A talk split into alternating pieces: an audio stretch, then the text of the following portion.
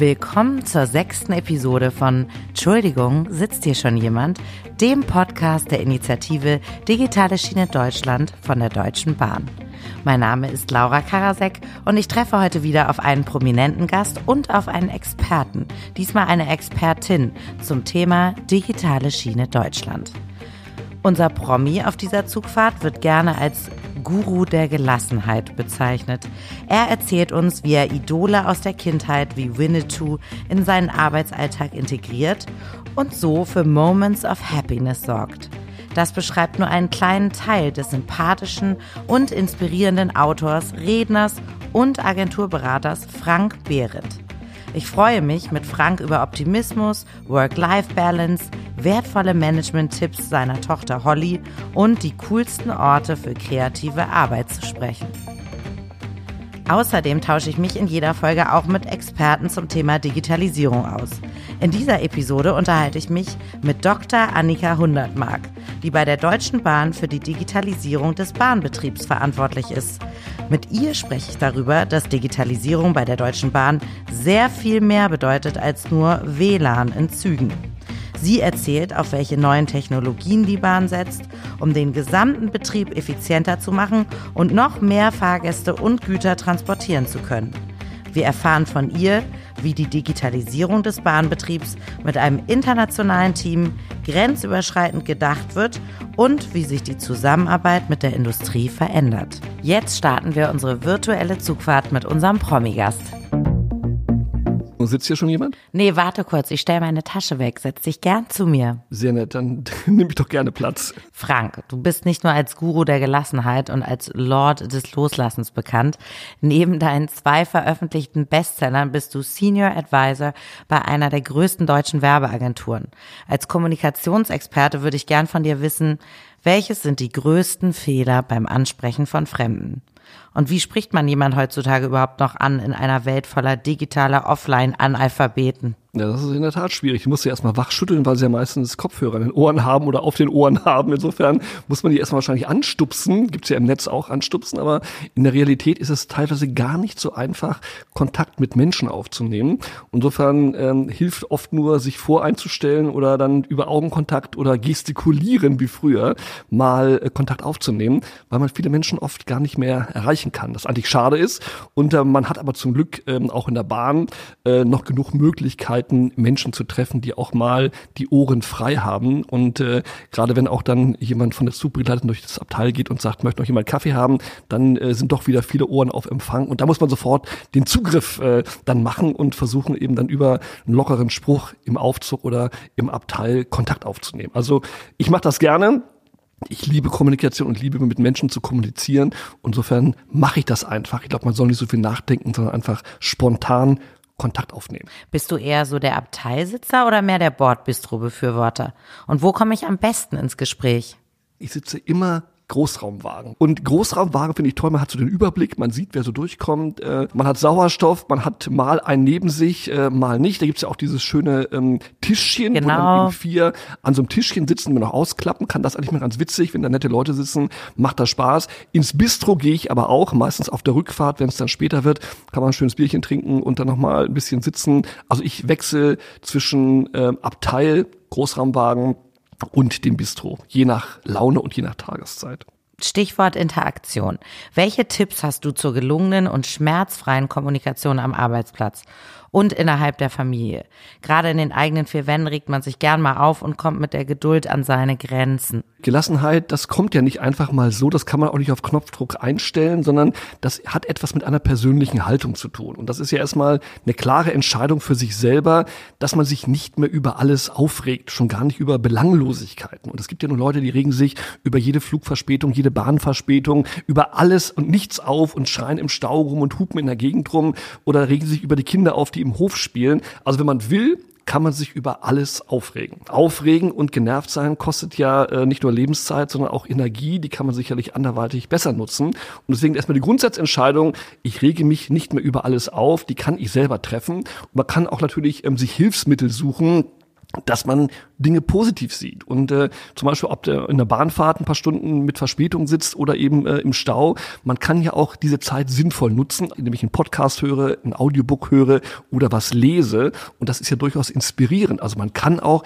Wartezeit, es gibt auch Leute, die regen sich über Wartezeit auf, sinnvoll nutzen, indem man sie eben mit anderen Dingen verbindet. Und das finde ich ja durchaus positiv. Und das Thema über Familie, wie du schon sagst, äh, Kinder, ähm, ich finde äh, Kinder etwas so Großartiges. Ich habe selber drei, über die ähm, könnte man sich natürlich aufregen, man mhm. kann sich aber auch jeden Tag an ihnen erfreuen. Meine Kinder sind für mich Inspiration, ja. auch wenn sie nervig sind mal, aber ich sag mal, wir waren auch mal Kinder und dass die mal rumschreien, dass sie nicht hören, äh, keine Kinder hören, warum sollten sie hören, wenn sie was Besseres zu tun haben, nämlich Fußball spielen oder mit Puppen spielen oder eine tolle Serie läuft. Insofern, das ist ja nichts, worum man sich wirklich drüber aufregen kann. Es gibt gewisse Spielregeln, muss man drüber reden, gibt es ein Familiengespräch, da werden die Sitten mal wieder kurz eingeläutet, das hält dann mal wieder eine Woche und dann ist wieder Anarchie und Chaos, aber das muss man mit einem Augenzwinkern sehen. Und also auch das ist etwas, ich kenne viele Menschen, wo die Kinder aus dem Haus sind, die sehnsüchtig sich danach zurücksehnen, äh, dass es mal wieder so war wie früher, als man sich noch aufregen musste, in Anführungszeichen, oder Kinder nicht gehört haben, weil inzwischen ist gar keiner mehr da, der nicht mehr hören kann. Und auch das ist dann traurig. Jetzt ist ja nicht jeder so gelassen wie du. Also ich zum Beispiel überhaupt nicht.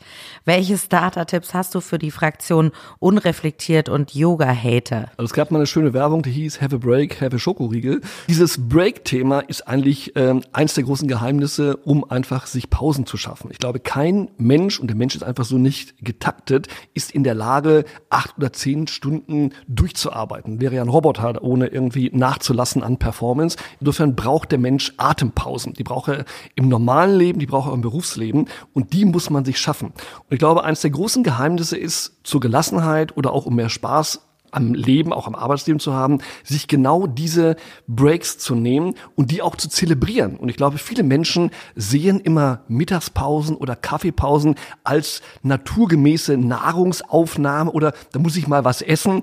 Ich kann auch sagen, ich darf mal an die frische Luft, kann mich ans Ufer setzen, eines Sees, eines Flusses, auf eine Parkbank, kann ein inspirierendes Buch lesen. Ich darf sogar mein Handy ausmachen, auch mal vielleicht eine gute Idee. Also ich zelebriere meine Breaks und da kommt man nach einer Viertelstunde frisch inspiriert wieder an den Arbeitsplatz zurück. Und ich wäre ja verrückt, wenn ich wie andere in Horden zur Kantine laufe, immer um Punkt 12.30 Uhr, Mahlzeit, Mahlzeit, Mahlzeit, Mahlzeit, Mahlzeit. Furchtbar. Und auch das ist interessant. Es gibt überhaupt keine Arbeitsverordnung dieser Welt, wo festgeschrieben ist, dass man um 12.30 Uhr zur Mittagspause gehen muss. Es gibt ein festgeschriebenes Gesetz auf Pausenzeiten während der Arbeit, aber wann ich die nehme, ist mir überlassen. Wenn Leute mal sagen, ich habe keine Freiheit, an meinem Arbeitsalltag was zu ändern, ist das einfach Quatsch.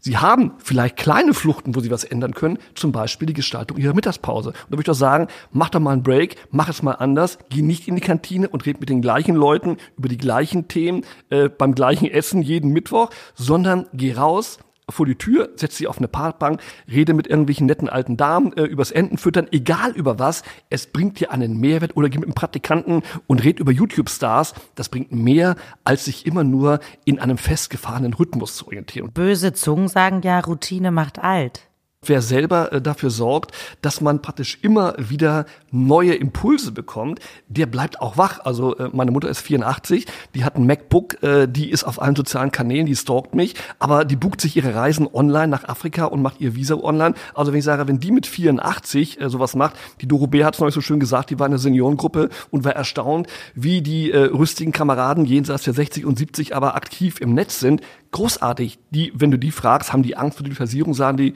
was Angst? Hervorragend, dass wir unsere alten Schulfreunde von früher treffen, äh, inzwischen digital. Und das ist doch herausragend. Also diese Ängste immer vor allem Neuen ist eigentlich völlig unbegründet, sondern äh, Mr. Spock, eins meiner Idole der Jugend, hat immer gesagt, wenn die auf einen neuen Planeten kamen, Kirk und Spock mit dem Raumschiff Enterprise, da hat dieser Mann nie gesagt, ich habe Angst und es ist neu, sondern er sagte ein einziges Wort. Faszinierend. Und das ist doch eine Attitüde, mit der man Neuem, finde ich, positiv entgegen blicken kann. Naja, die Digitalisierung bringt zum einen Umbruch, aber vor allem bietet sie auch viele Chancen. Welche coolen Tipps hast du für diejenigen von uns, die nicht im fancy Berliner Startup-Büro in der Mittagspause Tischtennis spielen können und deren Chefs beim Thema neue Unternehmensstrukturen noch ein wenig hinterher sind? Am Ende des Tages hat das alles erstmal, genau wie du sagst, was mit Kommunikation zu tun. Nämlich genau dieses, hey Chef, äh, ist ja schon mal ein Impuls. Die meisten Leute sitzen ja da und sagen, die da oben müssten mal, ich hätte gerne, aber sie kommunizieren es nicht. Also der Impuls muss erstmal von einem selber kommen. Wenn ich unzufrieden bin mit einer Ist-Situation, dann muss ich nicht darauf warten, dass andere irgendwie die verbessern, sondern ich habe die Möglichkeit, es auszusprechen. Und dann kann ich zu meinem Chef gehen, genau wie du sagst, oder meiner Chefin. Es gibt ja auch viele weibliche Führungskräfte, immer mehr erfreulicherweise und man kann dieses Thema thematisieren bei Mitarbeitergesprächen, bei Gruppengesprächen und zum Beispiel sagen, wir hätten gerne einen Impuls, wir möchten gerne einmal im Vierteljahr einen Keynote-Speaker, der uns mal etwas mitbringt, wir möchten vielleicht mal ausprobieren, ein Projekt, ich bin ein großer Freund von Pilotprojekten, man kann es ja mal ausprobieren. Es muss ja, ich verstehe das auch von Unternehmen, dass man sofort alle Regeln ändert, dieser 30, 40 Jahren etabliert sind und sagen, jetzt machen wir alles neu, alle dürfen ins Homeoffice. So einfach ist es auch nicht. Man kann auch nicht alles nur von zu Hause machen. Ich glaube, ein richtiger Mix, ein gesunder Mix zwischen stationärem Arbeiten im Büro, zwischen Zusammenkommen, Kommunikation, Miteinander und Homeoffice, wo es Sinn macht, ist anzuraten. Aber dann zu sagen, wir machen ein Pilotprojekt, wir probieren es mal aus. Und da gibt es viele Dinge, die man einfach mal vorschlagen kann. Und ich glaube, dieses Vorschlagen von Neuerungen und wenn man sich heute anguckt, das ganze Thema New Work ist ja ein Metathema. Ich brauche nur einmal Hashtag New äh, Work einzugeben im Netz und sehe ganz viele Beispiele, was man machen kann. Ich war jetzt äh, letzte Woche auf einem Barcamp zum Thema New Work, wo also Leute zwischen 18 und 60 interessanterweise über dieses Thema gesprochen haben. Was kann man ändern im Arbeitsalter? Und wir kamen immer wieder zu dem Thema New Work. Das hört sich toll an. Ist eine große bunte Kiste mit ganz vielen Möglichkeiten und jeder kann individuell etwas verändern. Aber dazu muss ich darüber reden. Und wenn ich meinem Chef fünfmal einen Vorschlag mache und es ändert sich nichts, gibt es eine großartige Lösung. Und jeder Mensch hat diese Möglichkeit. Er kann kündigen. Und in einer Zeit heute, wo gute Leute gesucht werden, wo wir einen Mangel haben, nicht nur an Fachkräften, sondern an Leuten, die wirklich auch eine äh, Veränderungsbereitschaft haben, die neue Impulse setzen, da würde ich sagen, fünf Vorschläge gemacht, äh, nichts gekommen. Tschüssikowski, weg bin ich. Und ich glaube, das äh, ist die stärkste Waffe, die Mitarbeiter haben. Und äh, Chefs, die sich nicht auf Veränderung einlassen und die nicht äh, letztendlich das positive Änderungsmoment zulassen, die sitzen irgendwann allein im Büro und das ist auch gut so. Welche Unternehmenskultur setzt sich durch? Ist Homeoffice eigentlich sinnvoll? Sollten Männer in Elternzeit gehen? Man, man darf auch jetzt nicht diesen Fehler machen, dass man eben alles so schwarz oder weiß sieht. Erstmal Homeoffice ist ja kein Modell, Homeoffice ist eine Facette, äh, die auch mal sinnvoll ist, mal aber auch nicht. Es können auch nicht alle Jobs im Homeoffice erledigt werden, muss man auch ganz klar sagen. Es gibt bestimmte Tätigkeiten, die kann man machen. Wenn ich jetzt einen Artikel schreibe, kann ich ja von zu Hause schreiben, würde ich immer sagen, am Ende des Tages zählt das Ergebnis. Also mir als Chef war es immer egal, wo Leute irgendwas erledigt haben. Wir haben heute alle Projektmanagement und alle äh, Überwachungstools, um es mal negativ zu sagen, dass wir sehen können, wer leistet wann welchen Wertbeitrag in welcher Zeit, um Deadlines einzuhalten. Das heißt, die, der Ort der Erbringung ist nicht mehr zwingend das Büros. Trotzdem gibt es gute Gründe im Kundenkontakt, ähm, im Gespräch, in Brainstormings, dass man auch sich sieht. Aber ich glaube, ein gesunder Mix und es gibt auch viele gute Beispiele, auch in Konzernen, wo heute Möglichkeiten geschaffen werden, dass man eben mehr Homeoffice machen kann. Insofern glaube ich, das ist ein Prozess, da verändert sich viel in Unternehmen und das sehe ich erstmal grundsätzlich positiv. Das Hierarchiethema ist ein anderes. Auch da wird sich viel ändern. Sicherlich auch durch Digitalisierung. Es gibt ja gute Beispiele. Einer meiner Lieblingsbeispiele ist Zappos, amerikanisches Unternehmen, sehr erfolgreich für über eine Milliarde an Amazon verkauft worden, an Online-Händler, Schuhe und Fashion. Und äh, die haben eine äh, Struktur, dass sie Hierarchien eigentlich gänzlich abgeschafft haben und die Mitarbeiter sich relativ selbst organisieren. Das heißt, Mitarbeiter wählen zum Beispiel aus ihren Reihen einen Projektverantwortlichen. Das heißt, es gibt nicht mehr den Chef auf Lebenszeit oder der einfach befördert wird und dann bleibt er da sitzen, sondern ein Projekt ist ein Projekt und ein Projekt ist immer temporär. Für diese Zeit sagen die Mitarbeiter, wählen wir diese Führungskraft als unseren Projektleiter. Interessanterweise werden ganz oft Frauen gewählt als Projektleiter, weil sie eben nicht diese typische Ich bin Chef und habe den Colt im Anschlag. Indianerstämme haben ja früher auch ähm, ihre Häuptlinge teilweise gewählt, wo man eben dann gesagt hat, wer ist eigentlich am besten geeignet, uns zu führen. Und das finde ich eine sehr moderne Struktur. Das heißt, dieses Stichwort agiles Arbeiten, sehr modern, nicht festgefahren, Strukturen zu haben, die Dinge zulassen, wo Mitarbeiter Verantwortung übernehmen, so viel sie wollen, sehr transparent transparent zu arbeiten. Jeder weiß, was der andere macht. Ich glaube, da wird die Zukunft hinführen, dass wir Modelle haben, wie sie Zappos als Beispiel vormacht. Und äh, Jeff Bezos ähm, von Amazon hat gesagt, als er diese Firma gekauft hat, er hätte viele Firmen gesehen, aber eine Kultur, wie sie Zappos hat, hätte er noch nie gesehen. Und wenn der Mann, der viel gekauft hat und äh, sehr erfolgreich ist, das sagt, muss diese Firma etwas ganz Besonderes haben an Werten und an Kultur. Und die arbeiten so, wie ich glaube, wir in Zukunft ganz oft arbeiten werden. Wenn ich als Unternehmen meinen Mitarbeitern Freiraum schaffe, Möglichkeiten anbiete, ähm, dass sie wachsen können, dass sie letztendlich auch mal vielleicht ein Sabbatical machen können, dass sie auch mal ihre Arbeitszeit gestalten können, dass Frauen äh, und das alte Thema, was Skandinavier finde ich sehr sehr gut vormachen, wie kann man Familie und Job in Einklang bringen? Und da glaube ich haben wir gerade hier in Deutschland noch sehr viel Luft nach oben, das speziell und ich bin ein großer Freund, ich würde sogar sagen äh, im positiven Sinne Feminist, äh, der immer schon Frauen gefördert als Führungskräfte, weil ich sie in vielen Teilbereichen auch für bessere Manager halte als Männer durch ihre Empathie und ihre Emotionen, die sie qua DNA mitbringen. Und dass, wenn wir das hinkriegen, dass letztendlich auch Ehe, Familie, Elternsein ein paritätisches Thema ist, dass nicht immer nur die Frau naturgemäß zu Hause bleibt, wenn sie Kinder kriegt, sondern auch ein Mann und fragt, guck mal rum, wenn Männer ähm, Elternzeit nehmen, da gibt's aber noch den manchen Chef, der die Nase rümpft und sagt, wie Karriere und Elternzeit, wie geht das denn zusammen? Wo ich finde, ist es doch großartig, dass sich auch Väter ihrer Verantwortung stellen. Ich bin dreifacher Vater und äh, liebe es, mit meinen Kindern zusammen zu sein. Jede Stunde ist ein Geschenk und da kann ich nur jeden beglückwünschen, als Mann, der in Elternzeit geht. Sage ich, was, was spricht denn dagegen? Also, wer, warum sollte man das denn nicht tun? Und sagen wir doch mal ehrlich, wenn die Karriere daran scheitert, dass man mal ein halbes und ein Jahr in Elternzeit ist, würde ich sagen, ist eh der falsche Laden. Also, was mal, ein Job dauert doch länger als eine Elternzeit. Also, sag mal, entweder bin ich ein toller Mitarbeiter und bin klasse und eine Firma, die auf tolle Mitarbeiter setzt, wird doch wohl auf jemand warten. Meine Erfahrung ist, dass diese Mitarbeiter, die Elternzeit genommen haben, dermaßen inspiriert mit neuer Energie zurückkommen, ganz neue Ideen haben. Warum? Weil sie von ihren Kindern was gelernt haben. Sie haben auf Kleinigkeiten geachtet. Sie haben wieder etwas Spielerisches erlebt. Also ich liebe es auch mit meinen Kindern zu spielen und meine jüngste Tochter, die Holly, inspiriert mich am allermeisten. Ist mein Mini-Guru, weil die hat Ideen, äh, die lernst du in keinem Management-Seminar. Deine Tochter Holly ist also dein Guru. Hat sie dir auch schon Management-Tipps gegeben?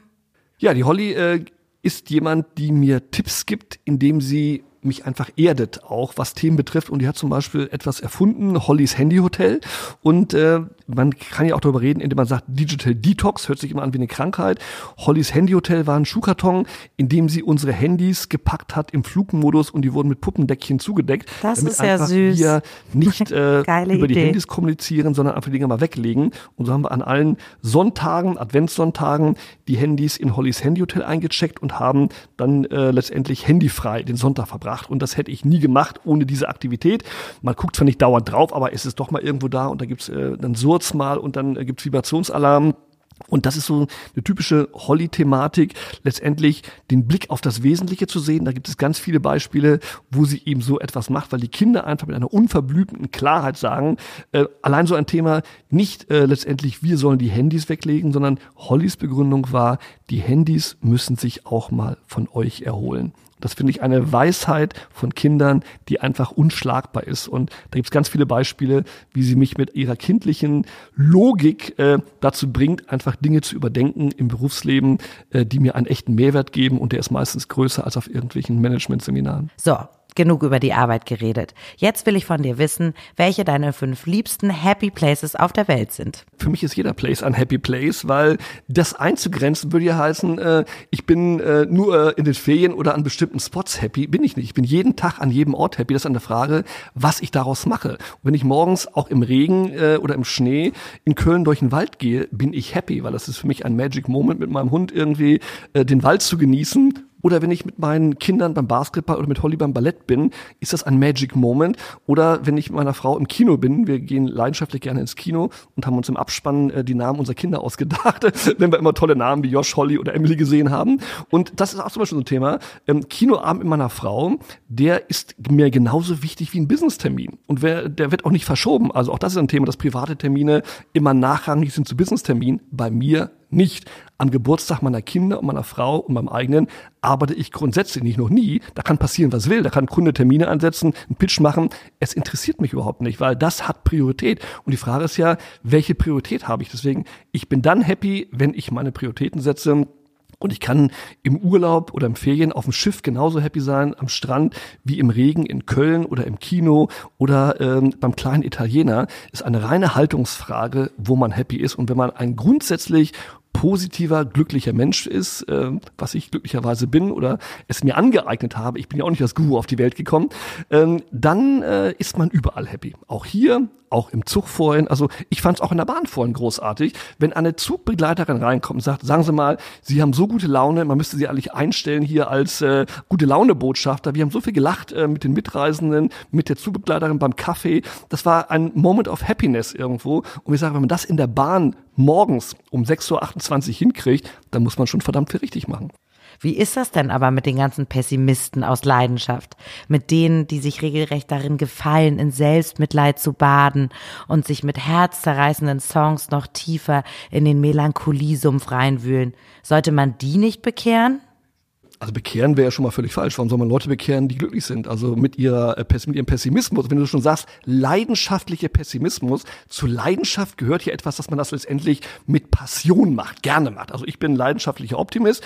Wenn jemand leidenschaftlicher Pessimist ist, sage ich doch hervorragend, dann scheint er ja damit happy zu sein. Vielleicht ist er auch ein taktisches Modell. Das heißt, er erwartet immer das Schlechteste, um sich selbst überraschen zu lassen. Aber ich glaube, Leute zu bekehren, also ist gar nicht mein Antrieb. Ich muss auch sagen, ähm, Leute, die eine negative Energie haben, ich kenne die teilweise überhaupt nicht. Also ich äh, will auch mit denen nichts zu tun haben. Ich habe in meinem Freundeskreis keine Pessimisten. Ich würde auch zum Beispiel Leute, das alte Thema, auch Diskussion im Netz, ich blockiere auch gnadenlos Leute, Hater, Beschimpfer und so komische Meckervögel. Also ich würde auch gar nicht darauf antworten. Das ist verschwendete Lebenszeit. Die werden blockiert, Ende Gelände. Es gibt Millionen Menschen im Netz. Warum soll ich mich von fünf äh, Nasen, die da rummeckern, irgendwie äh, den Tag versauen lassen? Also ich blende diese Leute aus.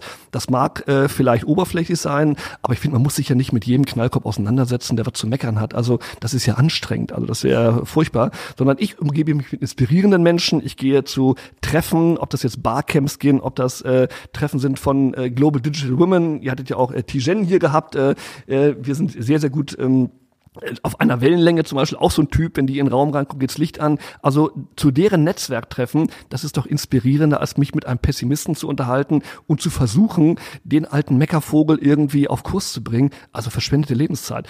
Du bist ja schon eher der achtsame und bewusste Yogi-Typ. Glaubst du an das spirituelle Universum? Machst du Meditation, Yoga? Ich habe mal Yoga gemacht in einem äh, Urlaubsclub ähm, in Griechenland. Hat meine Frau mich mitgeschleppt zu einer Yogastunde. Äh, Ende vom Lied war, dass ich nach fünf Minuten eingeschlafen bin und geschnarcht habe und wurde dann mit Fußtritten irgendwie zum Wachwerden gezwungen und habe dann diese Session schnell wieder verlassen und nie wieder daran teilgenommen.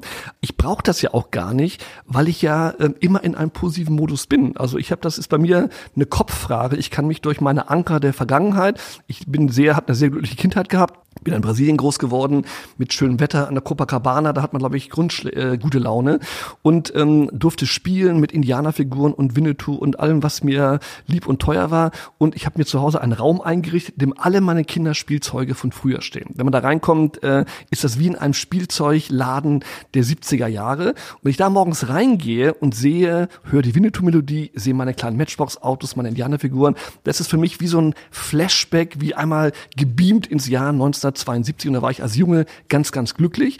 Krass, du hast also deine ganzen Kindheitsspielzeuge aufgehoben. Sollte man denn als Erwachsener noch Kind sein?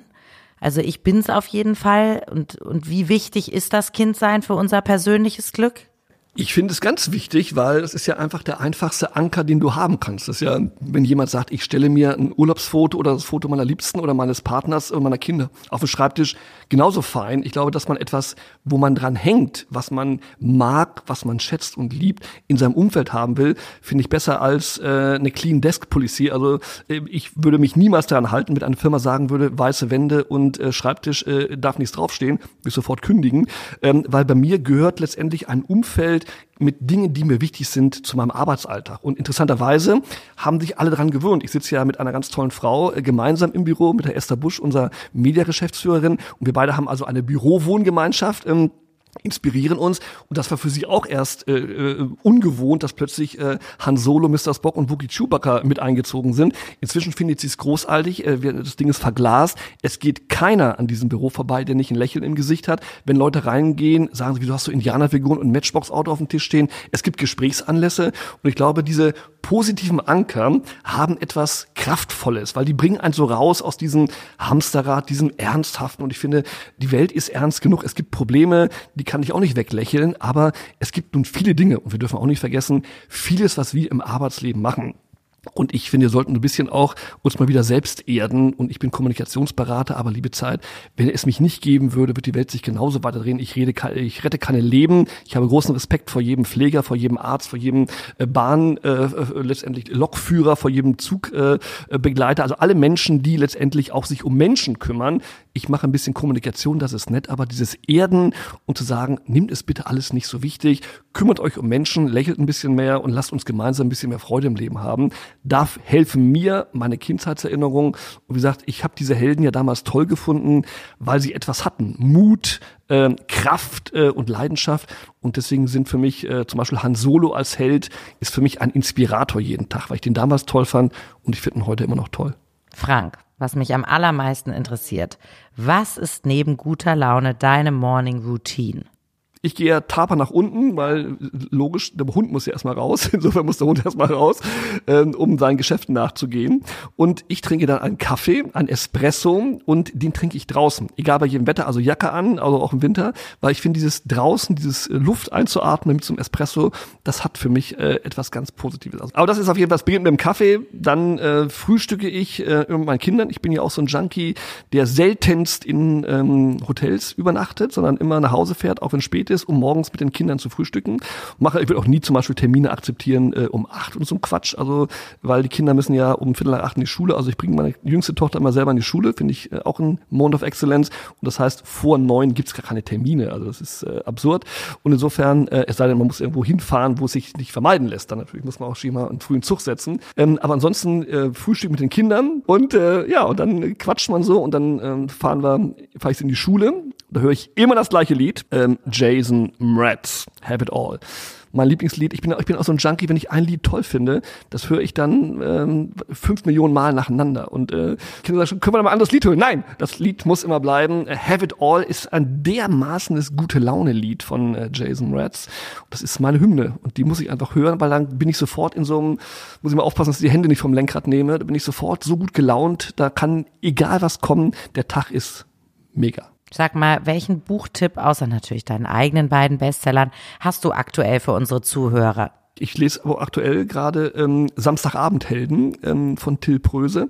Ähm, ist mir übrigens empfohlen worden auf Facebook, ähm, weil ich einen Post gemacht hatte über Pierre Brice, meinen äh, Winnetou-Helden. Ähm, und da sagt jemand, Mensch, da ist, gibt's ein neues Buch, ähm, Samstagabendhelden, wo eben ein Journalist, eben der Kollege Pröse, diese ganzen Helden Hans-Joachim Kuhlenkampf, äh, Udo Lindenberg, manche leben auch noch, aber manche gibt's halt auch nicht mehr, also Götz George oder auch eben Pierre Brice.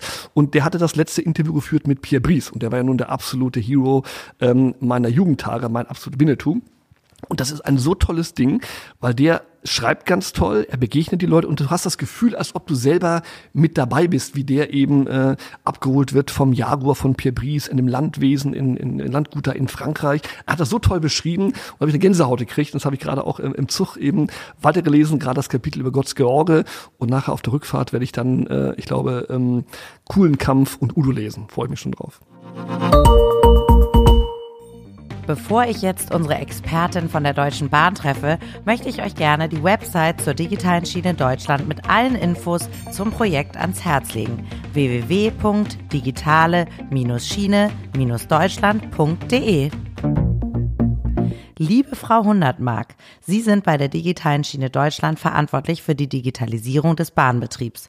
Das klingt nach einer großen Herausforderung. Welche Aspekte umfasst das genau?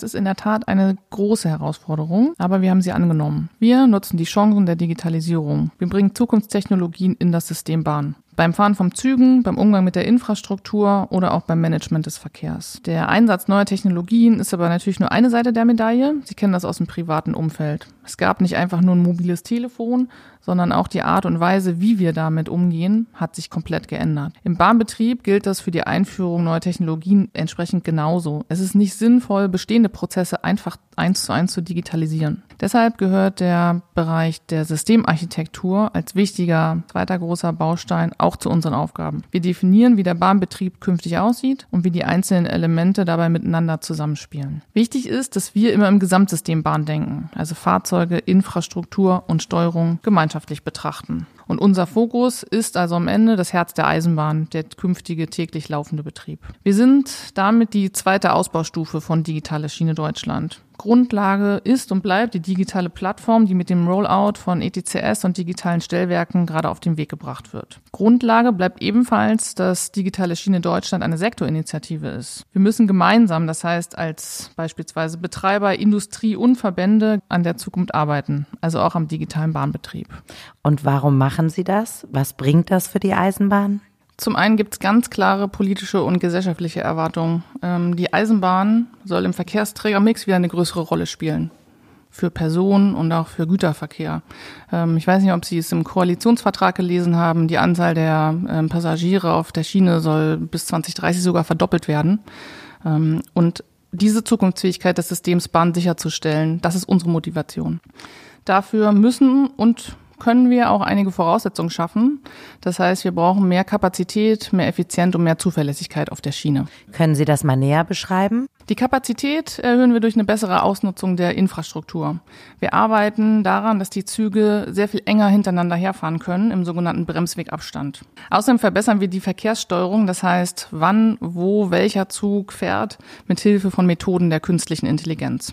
Wenn die Züge dann hochautomatisiert fahren. Das heißt, mit der optimalen Geschwindigkeit können wir im Endausbau einen wirklich großen Hub bei der Kapazität erreichen. Äh, zum Thema Effizienz ein ganz einfaches Beispiel. Ähm, insgesamt glauben wir, dass wir durch den Einsatz neuer Technologien die Anzahl der Elemente, die draußen in der Infrastruktur liegen, deutlich reduzieren müssen. Und ab dann wird's ganz einfach. Was nicht da ist, muss nicht gekauft werden, es muss nicht instand gehalten werden und geht nicht kaputt. Last but not least, die Zuverlässigkeit ist natürlich für uns und auch für unsere Kunden essentieller Erfolgsfaktor auch für die Bahn. Hier einen kurzen Blick auf den Umgang mit Störungen. Wir werden mehr Informationen nutzen können, um zum einen Störungen zu verhindern. Und wenn Störungen auftreten, glauben wir, dass wir sie deutlich automatisierter bearbeiten können. Das heißt nicht, dass wir sie automatisiert alle lösen können, klar. Ähm, das bedeutet aber, dass wir schneller in Bezug auf die Reaktionszeiten werden und der Verkehr am Ende schneller wieder normal läuft. Beim Begriff Digitalisierung gibt es oftmals nur zwei Sichtweisen. Die einen denken an die sozialen Medien und andere an Entwickler und Programmierer. Woran denken Sie bei Digitalisierung? Ja, auch ich habe Accounts bei sozialen Medien, die ich mehr oder weniger stark nutze. Digitalisierung ist für mich aber deutlich breiter. Diese immense Menge an Informationen, die produziert und verarbeitet werden kann, die Art und Weise, wie wir damit umgehen, das ist für mich Digitalisierung. Diese tiefgreifende Transformation der Art, wie wir leben und arbeiten. Das ist etwas unscharf, aber mit dieser Unschärfe müssen wir alle umgehen. Ich glaube, es ist wichtig, dass sich jeder in seinem Gebiet ähm, was nimmt und was aus der Digitalisierung macht. Ich glaube, nichts ist schlimmer, als es einfach passieren zu lassen. Wir müssen gestalten, wir müssen verändern. Und das gilt am Ende auch fürs System Bahn. Deswegen sind wir bei Digitalisierung Bahnbetrieb angetreten, genau das zu machen, die Digitalisierung zu nutzen und zu schauen, wie wir damit im Summe das System verbessern können. Und was heißt das jetzt für Sie? Wie wird die neue digitale Eisenbahn sein und welche Technologien wollen Sie da einsetzen? Den Bahnbetrieb der Zukunft können Sie sich vorstellen als ein System, in dem Züge in Echtzeit ihre Fahrempfehlungen von einer intelligenten, KI-basierten Verkehrssteuerung erhalten, in dem Züge hochautomatisiert und in minimalen Abständen deutlich enger als heute hintereinander herfahren, in dem relevante Teile der Umwelt durch Sensorik erkannt werden und in dem Störungen automatisiert identifiziert und, wie gesagt, zum Teil auch bearbeitet werden. Am Ende funktioniert natürlich auch die Fahrgastlenkung und Information digital. Das ist das Zielbild, was wir im digitalen Bahnbetrieb umsetzen wollen. Um das zu erreichen, brauchen wir ein ganzes Ensemble an Zukunftstechnologien. Können Sie mal die zwei, drei wichtigsten Technologien beschreiben? Schauen wir uns das Thema Fahren im minimalen Abstand an. Um das realisieren zu können, muss gewährleistet sein, dass die Züge kontinuierlich ihre exakte Position in Echtzeit kennen. Das ist eine ziemlich anspruchsvolle Aufgabe. Um das passende Technologieset zu definieren, kombinieren wir klassische Technologie mit neuen Ansätzen. Sie kennen vermutlich alle das Thema GNSS, also Satellitenempfänger. Da hat jeder einen Empfänger auch von einem Handy. Wir haben weitere Möglichkeiten, mit denen wir diese Satellitenortung kombinieren können. Ich greife mal eine hinaus. Wir prüfen aktuell, dass wir den Zug nach unten und nach vorne schauen lassen. Das Prinzip ist ganz einfach. Jeder Untergrund auf der Strecke ist anders. Jede Strecke ist anders. Das heißt, es stehen andere Sachen an der Seite, Strommasten ähm, und so weiter. Und das sollte man nutzen. Und wenn man diese Informationen dann mit so einer Art digitaler Karte, so ein Streckenatlas, Straßenatlas, wie man vom Auto quasi kennt, abgleicht, dann weiß man genau, wo sich der Zug befindet. Welcher Mix an Technologien optimal ist, denn neben diesem, was ich gerade beschrieben habe, gibt es noch deutlich mehr. Das ist aktuell unsere Aufgabe. Extrem wichtig ist auch der Einsatz von intelligenter Software und künstlicher Intelligenz. Es gibt sehr viele Züge auf dem Netz und hoffentlich zukünftig noch mehr Züge, die auf unserem Netz fahren wollen. Die optimale Verteilung dieser Züge ist eine extrem komplexe Aufgabe. Dabei können neuronale Netze und State-of-the-Art-Lernalgorithmen sehr, sehr gut helfen. Bei der Echtzeitoptimierung und auch bei der Konfliktlösung. Das ist dann bildlich gesprochen das Gehirn des digitalen Bahnbetriebs. Natürlich geht es auch in dem Kern der Zugbewegung an sich, die Fahrbremssteuerung. Fahrzeuge werden mit einem Modul ausgestattet, das die mechanische Steuerung des Fahrzeugs übernimmt basierend auf den Fahranweisungen, die es beispielsweise aus diesem Gehirn bekommt. Das so erstmal als Beispiel für die Technologien. Natürlich gibt es davon noch deutlich mehr. Das Thema 5G wird derzeit viel diskutiert. Ist die neue Mobilfunktechnik zwingende Voraussetzung für den digitalen Bahnbetrieb? Ganz klare Antwort, ja. Der digitale Bahnbetrieb hat deutlich höhere Anforderungen an die Kommunikation als der heutige Bahnbetrieb, sowohl in Bezug auf Datenraten, Verfügbarkeit und Zuverlässigkeit und insbesondere auch Latenz, das heißt sowas wie die Schnelligkeit. Vielleicht ein recht datenhungriges Beispiel. Ähm, in Störungssituationen kann es erforderlich sein, dass sich jemand aus der Ferne auf den Zug aufschaltet. Das erfordert, dass die entsprechenden Video-, Sensor- und Steuerdaten im großen Umfang übertragen werden überall hin und in Echtzeit.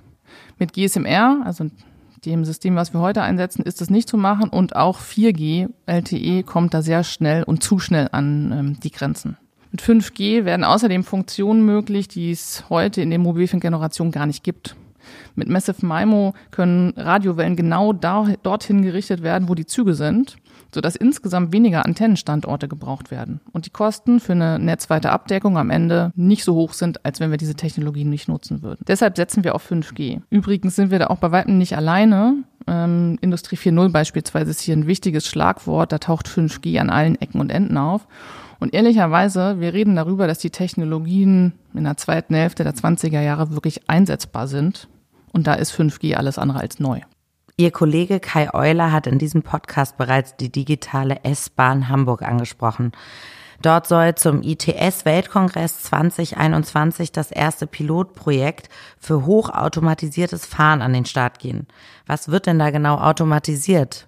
Beim Intelligent Transport System Kongress 2021 in Hamburg werden Züge zum ersten Mal in einem S-Bahn-Netz im digitalisierten Betrieb fahren. Auf einer extra dafür ausgerüsteten ungefähr 23 Kilometer langen Strecke zwischen Berliner Tor und Bergedorf bzw. Aumühle rollen dann vier Fahrzeuge der Linie S21 hochautomatisiert. Das heißt, der Triebfahrzeugführer ist weiterhin an Bord, hat eine überwachende Funktion und greift lediglich ein, wenn es eine Störung gibt. Alles andere macht der Zug. Anfahren, beschleunigen, bremsen, halten und auch die Türen werden selbstständig freigegeben und wieder geschlossen. Außerhalb des digitalisierten Abschnitts ähm, steuert der Triebfahrzeugführer dann den Zug natürlich ganz konventionell. Ein weiterer wichtiger Aspekt, den wir dort zeigen, ist die vollautomatische Bereitstellungsfahrt.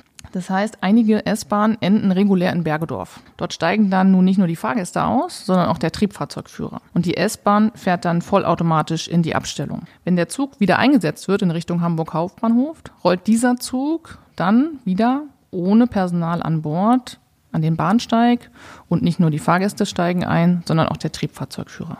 Öffentlich vorgestellt wurde das Projekt letzten Sommer. Was ist im letzten halben Jahr dort passiert und wann sind erste Ergebnisse sichtbar? Wie Sie wissen, arbeiten wir in Hamburg in einem wirklich innovativen Partnerschaftsmodell. Wir haben mit Siemens eine sogenannte F&E-Kooperation abgeschlossen. Das heißt, wir arbeiten gemeinsam in den Themen Forschung, Forschung und Entwicklung. Gemeinsam mit der Stadt Hamburg teilen wir uns dann übrigens auch noch die Kosten. Wir sind wirklich sehr gut vorangekommen in dem Projekt. Ähm, aktuell sind die Lastenhefte finalisiert und die Architektur ist erarbeitet. In den Lastenheften ist beschrieben, was genau gemacht werden soll. In der Architektur wiederum ist beschrieben, wie das technische System aussieht. Das heißt, der nächste Schritt ist dann, die konkreten technischen Lösungen zu erarbeiten. Dabei wird auf ETCS aufgesetzt. Und im späten Frühjahr beginnen wir mit konkreten Vorbereitungen, die Technologie dann in die Fahrzeuge einbauen zu können. Für uns ist das Projekt Hamburg ein wichtiger Meilenstein für die Umsetzung von digitalen Bahnbetrieb in ganz Deutschland und natürlich extrem wichtig, um das Thema anfassbar zu machen. Nicht nur für Fachexperten und Besucher vom ITS-Kongress, sondern auch für die Hamburger, die diese S-Bahn dann täglich nutzen werden. Wenn ich nochmal an Ihr Gesamtprojekt Digitalisierung Bahnbetrieb denke. Ein Technologieentwicklungsprojekt dieser Größenordnung ist ganz schön komplex. Wie gehen Sie das mit Ihrem Team an? Uns war von Anfang an klar, dass wir ein Team aufbauen müssen, das bestehende Bahnexpertise mit erstklassigem Know-how zu neuen Technologien zusammenbringt. Diesen Mix haben wir geschafft. Wir haben erfahrene Kollegen aus der DB, aus dem Bahnsektor, genauso wie Experten aus Industrien wie beispielsweise dem Automobilbereich zu uns geholt. Das war und ist auch immer noch ein echter Kraftakt.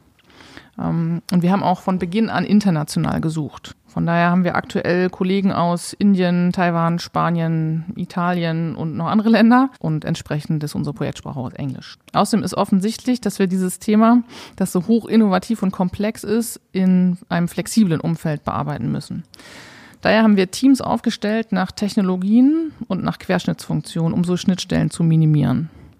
Das heißt, es gibt zum Beispiel ein Team Data Communication und Computation oder ein Team Intelligent Perception für die Umfeldwahrnehmung. Alle Teams arbeiten agil. Damit haben wir wirklich gute Erfahrungen gemacht. Und diese Teams sind selbst organisiert aufgestellt. Das heißt, die Mitarbeiter sind stark eigenverantwortlich für die Themen, die sie übernehmen. Und es ist auch für andere ersichtlich, für welche Themen sie verantwortlich sind. Das gibt uns die Möglichkeit, auch flexibel bei der Ressourcenzuordnung zu agieren, um so auch je nach inhaltlicher Erkenntnis und Entwicklung die Mitarbeiter dort einzusetzen, wo sie gebraucht werden. Das ist das Team intern, aber wir arbeiten natürlich auch mit externen Partnern zusammen und auch da versuchen wir einen anderen Ansatz der Zusammenarbeit zu realisieren. Wie meinen Sie das? Mit welchen Partnern arbeiten Sie da zusammen? In aller Kürze, die Digitalisierung der Bahn erfordert neue Partnerschaftsmodelle, sowohl mit Betreibern als auch der Industrie. Wir hatten ja bereits gesagt, die DB will und kann das Thema digitale Schiene in Deutschland nicht alleine umsetzen. Stichwort Sektorinitiative. Auf europäischer Ebene ist es prinzipiell das Gleiche. Was hilft es, wenn es in den unterschiedlichen Ländern eine Art digitalisierten Bahnbetrieb gibt? Der sieht nur überall anders aus. Güterzüge sollen ja leichter durch Europa fahren können als heute. Deshalb ist insbesondere die Zusammenarbeit mit den europäischen Betreibern wichtig. Aktuell arbeiten wir sehr eng mit der SBB aus der Schweiz und der SNCF aus Frankreich zusammen, die ähnliche Pro Programme aufgesetzt haben. Wir bringen uns außerdem sehr intensiv in unterschiedliche Themen auf europäischer Ebene ein. Zusammenarbeit bedeutet für uns an der Stelle, dass wir Arbeiten, die bei uns entstanden sind, auf europäischer Ebene teilen und anderen zur Verfügung stellen. Im Idealfall arbeiten wir dann gemeinsam an der Weiterentwicklung der Themen und können Standards definieren und kommen so gemeinsam schneller voran. So haben wir beispielsweise die Systemarchitektur, das heißt die Beschreibung des Systems, der Elemente und der Wirkweisen untereinander auf europäischer Ebene geteilt im Projekt Shift to Rail. Sowas hat es meines Wissens bislang noch nicht gegeben. Mindestens genauso wichtig sind Kooperationen mit der Industrie. Es macht so viel mehr Sinn, gemeinsam im Rahmen von Projekten neue Technologien im Bahnsektor auszuprobieren, Erfahrungen, Test und Implementierung zu sammeln. Bei der Zusammenarbeit mit der Industrie ist uns eins ganz besonders wichtig. Wir müssen wegkommen von dieser klassischen Auftraggeber-Auftragnehmer-Beziehung hin zu einem gemeinsamen Ansatz. Der Betreiber wird damit vom Technologiebesteller zum aktiven Co-Entwickler und die Industrie kann das Betreiber-Know-how viel stärker nutzen und so bessere Produkte machen. Bei potenziellen Partnern denken wir nicht nur an die Bahnindustrie, sondern auch an andere Industrien, beispielsweise Automotive, Luftfahrt oder Telekommunikation. Und das stößt bei diesen Unternehmen auch auf offene Ohren. Ich war in den letzten beiden Wochen bei mehreren Unternehmen aus dem Automobilumfeld und es ist wirklich spannend zu sehen, wie viel Gedanken man sich über die Bahn außerhalb der Bahn macht. Eine sehr gute Ausgangsbasis also für den digitalisierten Bahnbetrieb. Zum Schluss eine Frage, die wir allen Gästen stellen. Wie verbringen Sie am liebsten Ihre Zeit in der Bahn? Entspannen Sie sich eher oder arbeiten Sie? Und welche Zugstrecke gefällt Ihnen besonders gut? Ich bin meistens ja dienstlich unterwegs, das heißt, da nutze ich tatsächlich die Zeit gern zum Arbeiten, insbesondere wenn es morgens früh losgeht. Was mir aber auch besonders äh, gefällt und was ich sehr gerne mache, ist mit den Kollegen zu reden. Ähm, so viel Zeit zum Austausch bleibt normalerweise nicht. Und wenn es abends im Bordbristow passiert, kommen auch noch mal ein paar andere Themen zur Sprache als nur die Arbeit. Und wo fahre ich gerne lang? Ich muss sagen, ich fahre tatsächlich gerne nach München. Abgesehen davon, dass es rasend schnell geht, bin ich privat sonst eher auf der Ost-West-Achse unterwegs und finde es doch landschaftlich schön, mal was anderes zu sehen zwischen den Tunneln. Ich habe in diesem Jahr dort, glaube ich, das einzige und erste Mal richtigen Schnee gesehen. Das bisschen Weiß in Berlin neulich vor ein paar Wochen zählte dann nämlich ein wenig. Vielen Dank fürs Zuhören bei Entschuldigung, sitzt hier schon jemand? Dem Podcast des Projekts Digitale Schiene Deutschland. Wenn euch der Podcast gefallen hat, freuen wir uns total, wenn ihr ihn Freunden, Kollegen oder Sitznachbarn weiterempfehlt. Hinterlasst gern auch eine Bewertung bei iTunes oder abonniert uns bei Spotify oder Deezer.